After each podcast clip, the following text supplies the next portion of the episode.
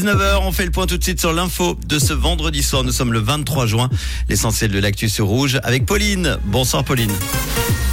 Bonsoir à tous. Des rafales de vent allant jusqu'à 135 km heure ont été recensées hier sur la côte vaudoise. Menace de grève dure à l'aéroport de Genève dès le 29 juin et un ciel voilé au programme demain matin. Météo, des rafales de vent allant jusqu'à 135 km heure ont été recensées hier sur la côte vaudoise. Les orages ont entraîné des vents violents, même si cet épisode a été bref et relativement peu humide. Une partie de la Suisse romande a été balayée dans le courant de l'après-midi et les autorités locales avaient d'ailleurs appelé à la plus grande prudence. Il était recommandé de ne pas se déplacer dans la mesure du possible après-midi notamment.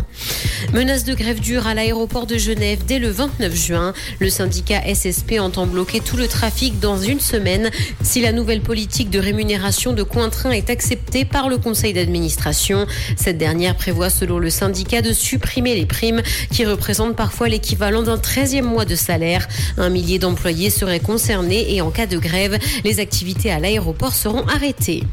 Conditions de travail en Valais. L'opposition lance un référendum contre l'ouverture prolongée des magasins. Et ce, alors que la loi valaisanne sur l'ouverture des commerces a été acceptée en mai par le Grand Conseil. Une coalition s'y oppose donc. Le texte adopté prévoit notamment de repousser l'heure de fermeture des enseignes à 19h tous les soirs en semaine contre 18h30 actuellement.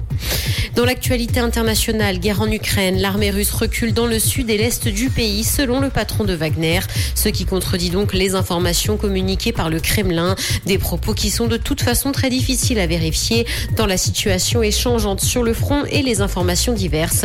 De son côté, l'Ukraine tente de rassurer ses citoyens sur les risques d'incidents nucléaires dans le pays.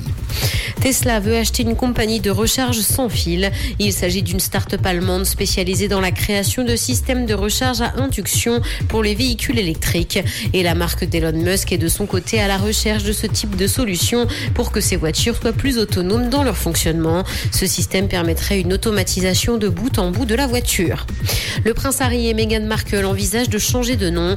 Ils souhaiteraient abandonner le patronyme de Windsor et le remplacer par Spencer, celui que portait Lady Et ce dans le cadre d'une redéfinition de leur image, selon un expert de la famille royale britannique. Le couple aurait déjà évoqué cette idée auprès de son entourage. Meghan Markle souhaiterait par ce biais incarner la nouvelle Diana. Comprendre ce qui se passe en Suisse romande et dans le monde, c'est aussi sur rouge.